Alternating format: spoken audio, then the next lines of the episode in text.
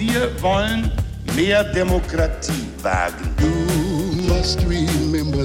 Scheitert der Euro, scheitert Europa. Der Stichtag.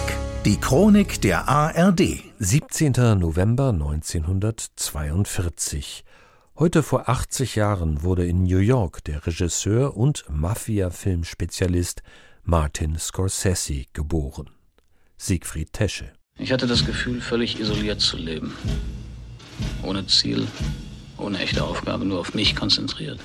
Ich wusste, was mir fehlte, war ein Mensch. Ein Ausschnitt aus dem Film Taxi Driver, der Geschichte eines einsamen Taxifahrers in New York. Er will eine Prostituierte aus den Fängen ihres Zuhälters retten und reflektiert über das, was er jede Nacht sieht. Wenn es dunkel wird, taucht das Gesindel auf. Huren, Betrüger, Amateurnutten, Solomiten, kaputte Siffkranke.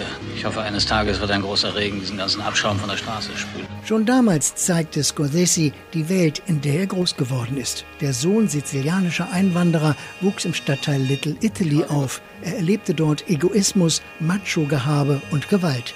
Dinge, die er häufig in seinen Filmen thematisierte. Oh, Bei Taxi Driver wusste ich, dass der Film nichts für empfindliche Menschen sein wird. Das Ganze mündet in eine Explosion der Gewalt. Da kommt ein Mann in den Raum und bringt alle diese Leute um. Ich hatte einfach keine anderen Bilder vor Augen.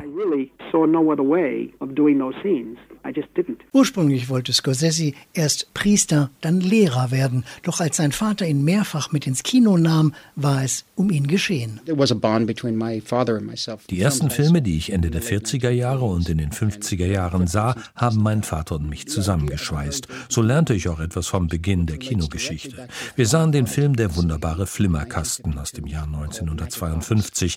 Er handelte von dem leicht verrückten Erfinder William Freeze Green.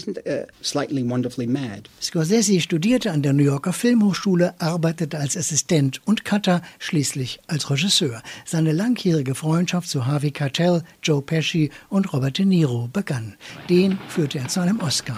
Für Taxi Driver schon nominiert, gewinnt er als Boxer Jake LaMotta in Wie ein wilder Stier. Hätte Olivier mit Robinson den Kampf gewagt, dann hätte er bestimmt gesagt, lieber die Bühne als den Ring. Schon damals benutzt Scorsese Stilmittel, die er immer wieder verwendete. Er erzählt nicht chronologisch, arbeitet mit Zeitlupen, langen Kamerafahrten und Bildern, die einfrieren. Zu seinen Markenzeichen gehören plötzliche Gewaltausbrüche, was die Szenen noch viel schlimmer erscheinen lässt. Scorsese schockierte, speziell in seinen Mafiafilmen Casino und Goodfellas. Er lebt noch. Du verdammtes Stück Scheiße!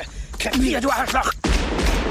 Solange ich denken kann, wollte ich schon immer Gangster werden. I saw violence that way growing up and I saw ich bin mit der Gewalt aufgewachsen, ich sah aber auch Leidenschaft. Ich hatte dennoch ein behütetes Leben, denn ich war niemals im Krieg, meine Heimat wurde niemals bombardiert. Aber das, was ich in meiner Nachbarschaft an Gewalt erlebte, hat auf mich einen wesentlich größeren Einfluss gehabt als auf andere. Es war für mich Alltag. Diese Eindrücke kann ich nicht klinischer und sauberer machen. Warum auch? Er schätzt Improvisation und schneidet Sequenzen gerne nach Musik, die er zuvor festgelegt hat. Auch Off-Kommentare verwendet er häufig, so auch in dem Gangsterdrama Departed unter Feinden mit Jack Nicholson. Niemand schenkt dir etwas, du musst es dir nehmen. 2007 bekam er dafür einen Oscar als bester Regisseur und wollte es erst nicht glauben. Could, could Die Frage war berechtigt. Erst bei der siebten Nominierung klappte es für Martin Scorsese. Geboren wurde der unermüdliche Regisseur, der auch Dokumentationen, Musikvideos und Konzertfilme gedreht hat, heute vor 80 Jahren.